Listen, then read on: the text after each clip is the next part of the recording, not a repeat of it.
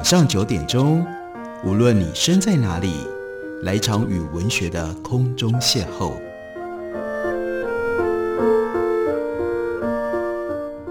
杨照谈书，邀您一同遨游文学世界，认识古今中外的经典之作。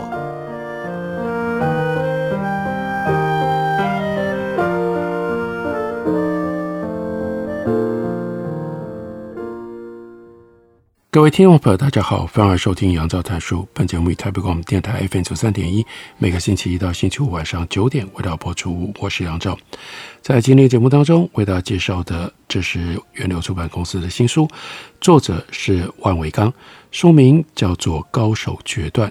但是呢，大家不必对于《高手决断》这个书名望文生义去猜测这本书到底在讲什么。这本书其实。非常精确的是要推展，告诉我们科学思考是什么。一个科学思考者，他在他的日常看待事物的方式上，跟一般人跟我们的常识有一些什么样重要的差别。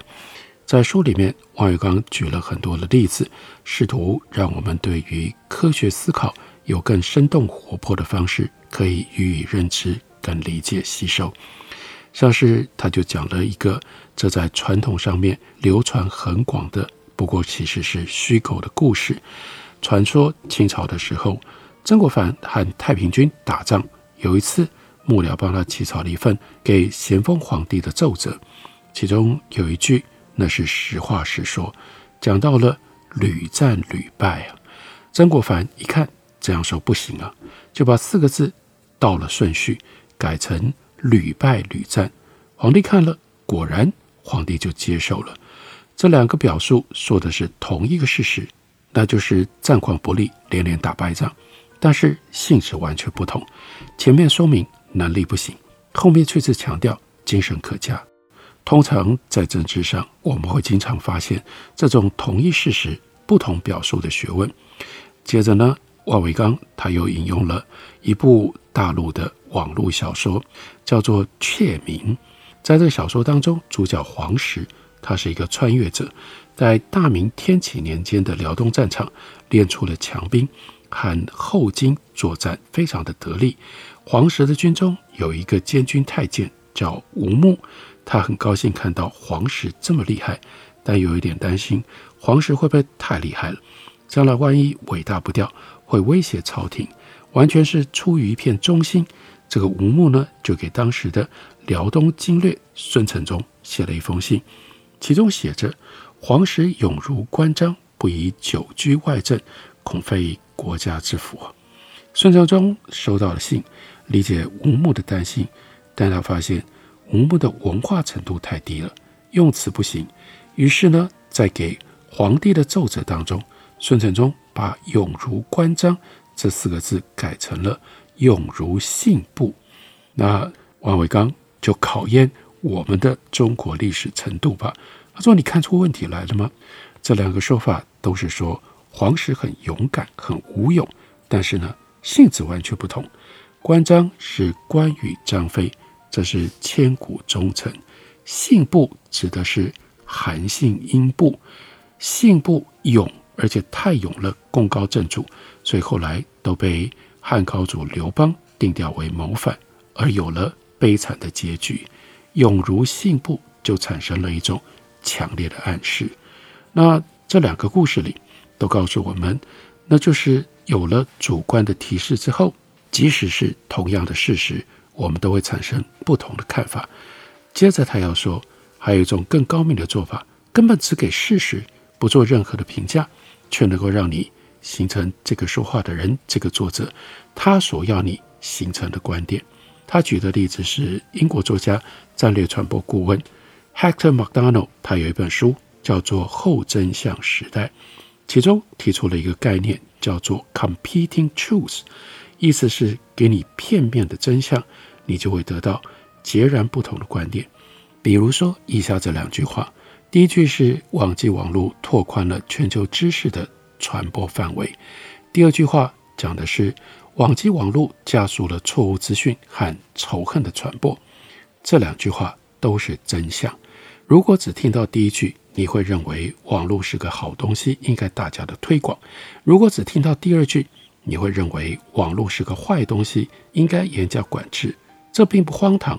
复杂的事物通常是既有好的一面，也有坏的一面。竞争性的真相，那也就是只告诉你其中的一面。为什么不告诉你全部的真相呢？因为这些人都想要影响你的观点。再举一个例子，Amazon，他们最早是卖书起家的。Amazon 出现对于图书市场带来了什么样的冲击呢？你问不一样的人，会得到不一样的事实。比如说，书店老板告诉你，Amazon 让传统书店的业务大大的衰退，许多书店都倒闭了。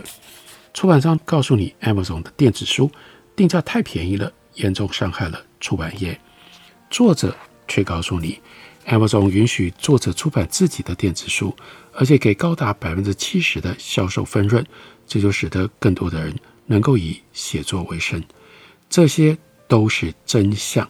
可是，我们要如何评断 Amazon 是图书界的正义力量还是邪恶力量呢？这就取决于你站在谁的立场上，或者你就只能够说 Amazon 是复杂的现象。在我们今天的这样的一个时代，真相像谎言一样都会误导人，有的时候甚至比谎言更容易误导人，所以被称之为后真相时代。客观中立是一个神话。人人讲述的基本上都只是部分的真相，当然，有的人只是传播者，他不是故意要误导你，只是喜欢传播更为耸人听闻的东西。但还有一些人是宣导者，他刻意的选择性讲述一部分的事实，突出故事的主题。还有人是故意用竞争性的真相误导你，得出不正确的观点。接着，王宇刚举了美国前总统小布希。担任误导者所做的事情，在二零零一年发生了九一一事件，一年之后，二零零二年这个事件一周年的演讲当中，小布希告诉美国人民四件事实：第一，伊拉克仍然在资助恐怖活动；第二，伊拉克和盖达组织有共同的敌人，那就是美国；第三，伊拉克和盖达组织的高层有长达十年的联系。第四，伊拉克曾经培训盖达组织的成员，教会他们制造炸弹、毒药和致命气体。我们知道九一事件是宾拉登所策划，盖达组织所发动的。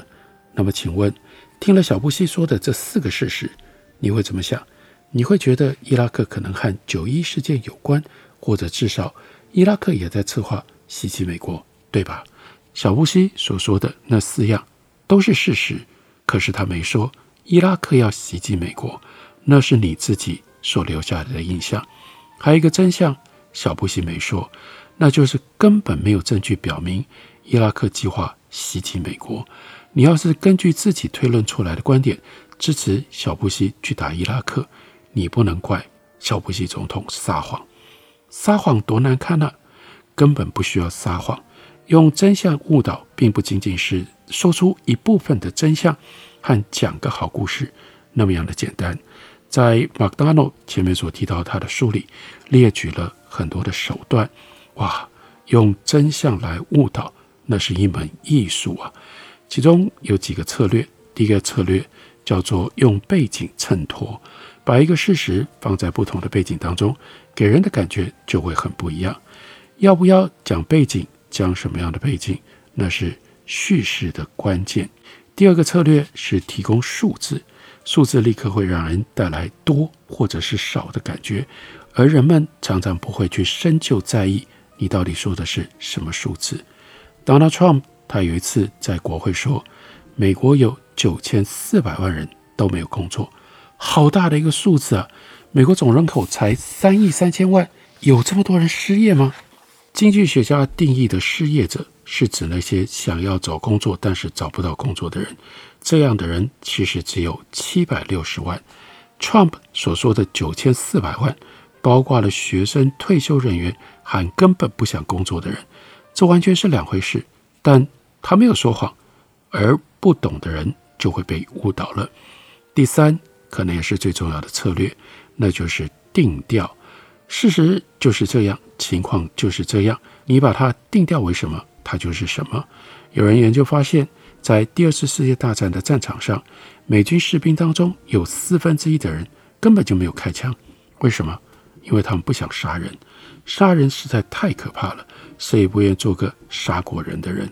所以后来美军想了一个办法，在训练当中尽量避免使用 “kill” 这个字，在战场上开枪，那不叫做杀人 “kill”，应该是叫做 “attack”，去打击敌人，是要把敌人 knock out，把别人击倒。你不要以为这就只是改了一个说法，事实上。这深刻的影响士兵的感觉。再例如，伊索比亚因为粮食不足，很多人没有饭吃，这应该叫做 famine，这叫做饥荒。可是，在国际慈善机构当中，饥荒这个词太大了。如果你把事件定调为 famine，就是饥荒，衣索比亚就能够得到大量的国际援助。饥荒具有无比强大的号召力，也恰是因为这一点。这个词就绝对不能够滥用，否则就好像狼来了一样，有时就叫做饥荒。下次真的发生饥荒的时候，就不可能得到这么多的援助，因而宁可把它重新定调，叫做 hunger，饥饿，而不是 famine，饥荒。所以这也是对于让我们如何去认知事实、感受事实，有非常强大影响力的。各种不同的策略，我们休息一会儿，等我回来继续聊。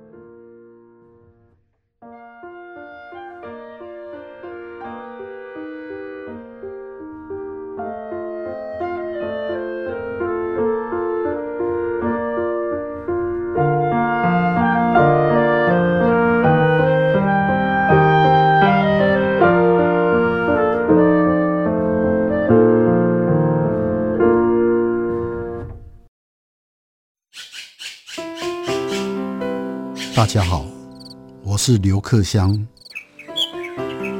亲近自己的城市，找回城市的温暖。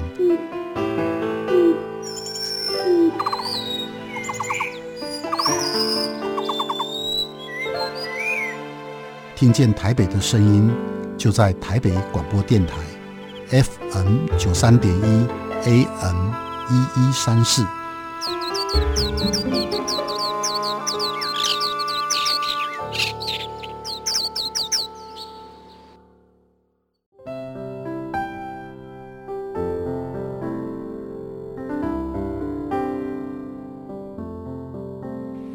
见台北的身影，拥有颗热情的心，有爱与梦想的电台，台北广播 FM 九三点。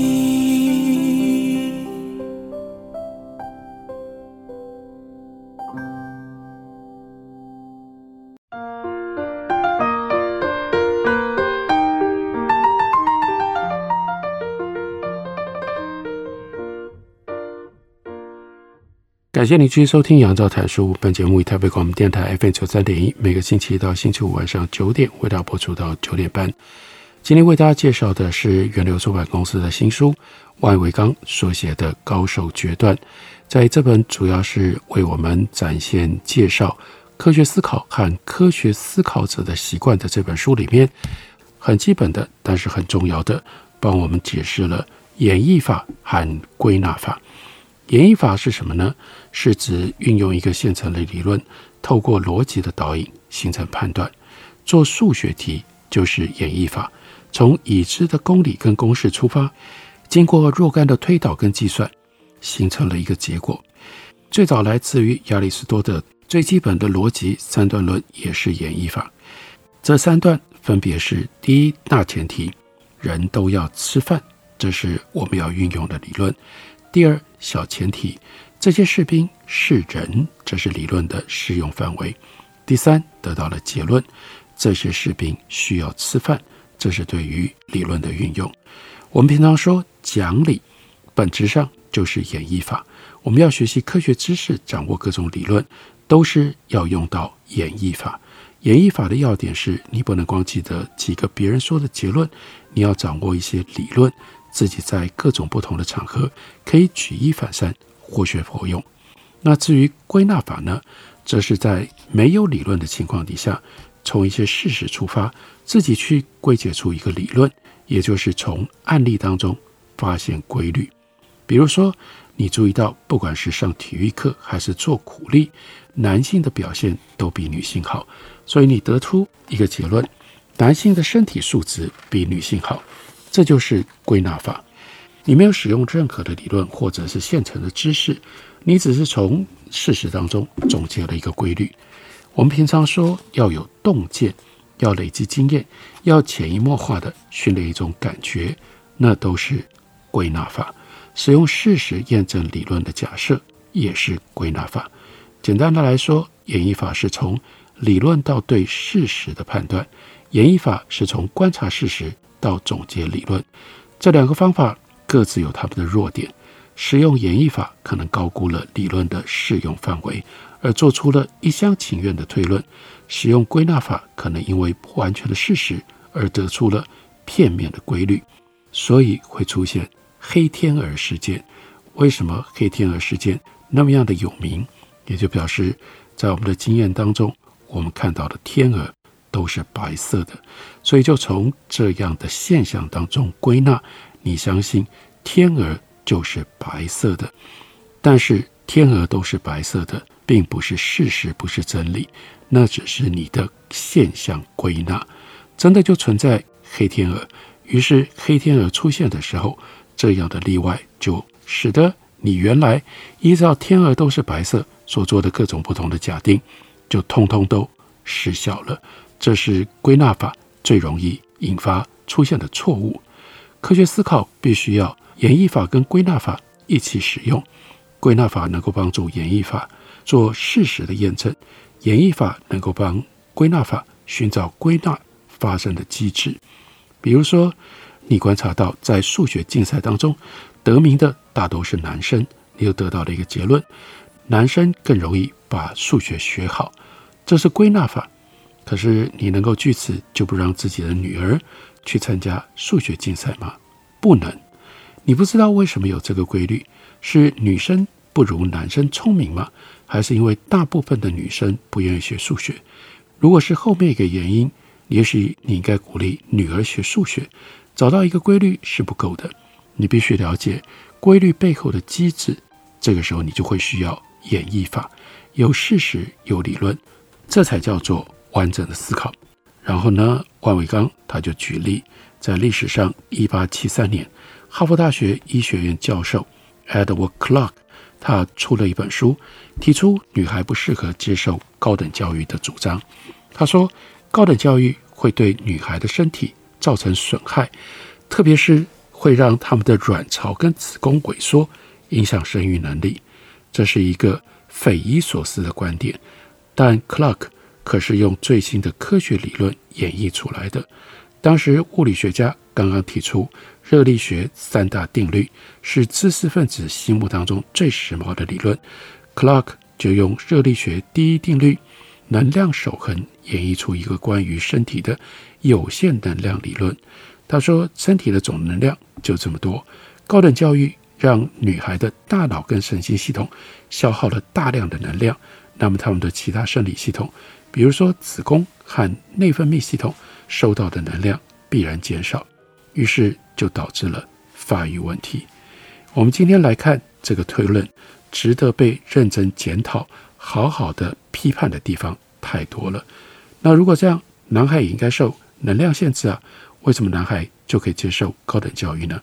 学习到底要消耗多少的能量？多吃一点食物补充不行吗？为什么高等教育对女孩的伤害专注在她们的生殖系统，而不是别的功能呢？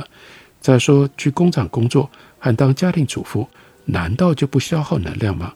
克拉克的演绎法没有考虑到这些，克拉克的归纳法也存在严重的不足。他在书里面列举了几个女性的故事，无论是接受高等教育或参与传统上只有男性参与的工作，说她们。到后来都面临了生理失调的身体问题等等。不过，他所运用的案例全部加起来只有七个。这是一本有严重方法缺陷的书，但是在当年一共印行了十九版，影响了美国三十年。而在 Clark 的书出版四年之后，就有人发表了相当全面的实证研究，找了几百个案例，都说明接受高等教育并没有让女性有任何生理上的不适感，但是却没有受到重视。我们现在来看，这简直太荒谬了。可是考察历史得要用当事人的眼光去看，考虑在当时的那个资讯条件跟文化背景之下，人们是如何判断女性接受高等教育，在当时绝对是一件新鲜事，而女性当家庭主妇或者从事别的劳动是正常的。Clark 用了一个新的理论，研究了一个新的事物，得出了符合人们直觉的结论。所以他就立下了他的名声了。哈佛教授最新的物理学、演绎推理、科学名词等等，你应该要知道，这些旗号不能够确保一个观点是对的。另外，你应该听过大陆板块漂移理论。这个理论说，以前地球上各个大陆是连成一片的，后来因为各种不同的地质上的激烈变化，所以分散开来了。慢慢形成今天的样子，这个学说是正确的。不过呢，它在科学史上曾经有一段曲折。早在一九一二年，德国地理学家 Alfred Wegener 他就提出了大陆漂移学说。Wegener 可不是民间科学家，他不只是给出了一个猜想，还做了大量的研究。他在一九一五年出版了一本书，书名是《大陆与海洋的起源》。他还在一九二零年、一九二二年、一九二九年先后改进了这个学说，但是，Wagner 并没有得到主流学术界的认可。为什么学术界不接受 Wagner 的学说呢？很多人说，那是因为 Wagner 提出的只是假说，他并没有给出板块漂移的地理学机制。不过，我们发现，仔细考察历史，Wegener 给出的是机制。他用的是演绎法，当时不接受 Wegener 学说，主要是美国的地质学界。美国不接受的原因就在于 Wegener 用的是演绎法。二十世纪的美国地质学极其反感演绎法，因为他们认为演绎法不民主。演绎法是我掌握一个权威的科学理论，就可以从中推导出各种结论。你们不服不行。这中间当然有一种。让人感觉霸气的地方。当时欧洲科学家比较愿意用这一套，但是美国科学家讲民主、多元、平等、开放头脑，他们喜欢归纳法。美国地质学界训练研究生的时候，教的都是：第一，观察事实；第二，提出不是一个，而是若干个假说，你必须平等地对待这些假说；第三，采集新的事实例证，一个一个地排除假说。最后剩下的是你的理论。归纳法的要点是从观察到理论，而不是从理论到观察。这几乎就成了美国地质学界的教条。可是 Wegener 的学说是先给大假说，再找各种证据证明这个假说，这就让美国的地质学界很反感。其实欧洲学界对 Wagner 还能够接受，但这么好的一个理论。毕竟还是被耽误了。Wagner 并没有来得及看到自己的学说被主流接受的那一天。他在一九三零年去考察冰原的时候遇难身亡，才只有五十岁。演绎法会给人有教条的感觉，可是反感演绎法也有可能形成另外一种教条。科学研究没有固定的方法，我们必须要保持灵活与在。演绎法跟归纳法当中都加以善用，用这种方式来得到科学结论。不过，即使如此，演绎法加上归纳法也不必然就能够得到正确的科学结论。王玉刚书里面在这方面他提出了特别的一个例子，那就是优生学。优生学有演绎有归纳，然而到今天，优生学已经被几乎所有的国家都抛弃了。那这就是很重要的教训，要让我们回头看到，并且去理解科学思考，它中间牵涉到非常关键的一个重要的性质，那就是这个世界上所有的现象、所有的道理都太复杂了。要应对这样的复杂性，我们就必须要随时保持着清醒的头脑，一直不断地去检验，一直不断地去查知可能影响我们接近复杂事实的各种不同的负面的力量。这就是这本书他所提出来的重要的提醒和警告。这本书是王宇刚所写的《高手决断》，介绍给大家，推荐给大家。感谢你的收听。我们明天同一时间再会。